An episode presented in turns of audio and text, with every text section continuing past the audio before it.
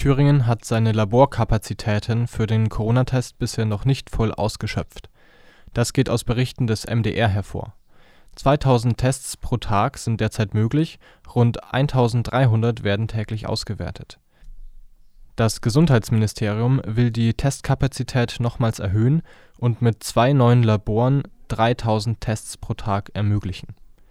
Getestet wird derzeit in Laboren des Verbraucherschutzes Bad Langensalza, im Uniklinikum Jena und in fünf privaten Laboren. 80 Prozent der Testergebnisse liegen nach einem Tag vor. In Einzelfällen kann es auch länger dauern